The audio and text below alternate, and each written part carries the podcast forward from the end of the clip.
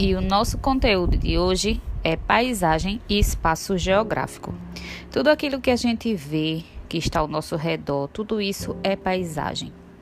Nossa sala de aula, nossa casa, nossa rua, o nosso bairro, o nosso país, certo? O espaço geográfico é tudo aquilo que nos cerca, logo, a paisagem faz parte desse espaço geográfico. No nosso dia a dia, a gente costuma sair, é, nos deslocar para diferentes locais, seja aí numa padaria, no mercadinho, certo? E até uma breve loja, então, observamos durante todo esse percurso vários tipos de paisagens, paisagens diferentes uma das outras, e de acordo com nossas atitudes, iniciativas e nossos sentidos, interagimos com esse espaço em que vivemos. Quando a gente estuda geografia, você conhecerá diferentes modos de vida de grupos humanos em diversas partes do planeta, onde forma vários tipos de paisagem.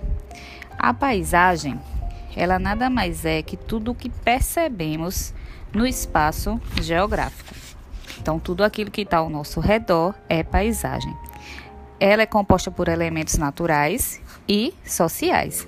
Quais seriam esses elementos naturais? Os elementos naturais são justamente aqueles originados pela natureza: rios, mares, relevo, e os sociais são os construídos pelos homens, que foi modificado com o passar do tempo pela sociedade, como as ruas, como prédios, casas.